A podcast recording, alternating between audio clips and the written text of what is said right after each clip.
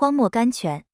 将你的手放开。七月六日，经文：我们也不知道怎样行，我们的眼目单仰望你。圣经历代志下二十章十二节。以色列人中有人因为未奉神命，轻易用人手去扶住约柜，以致遭了击杀。虽然他去扶的目的很好，为着要按住约柜的震动，但是他的僭越使他丧失了生命。信心的生活是怎样的生活呢？就是自己一点不管，让神去负全责。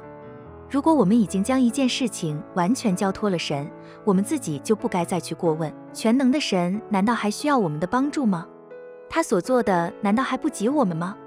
圣经诗篇三十七篇七节说：“你当默然倚靠耶和华，耐性等候他，不要因那道路通达的和那恶谋成就的心怀不平。”也许你看见事情越过越糟了，但是我们既知道，神哪里会不知道呢？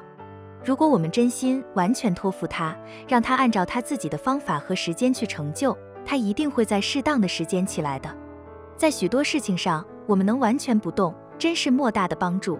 反之，如果我们自己仍不息地工作着，却是一个极大的阻碍。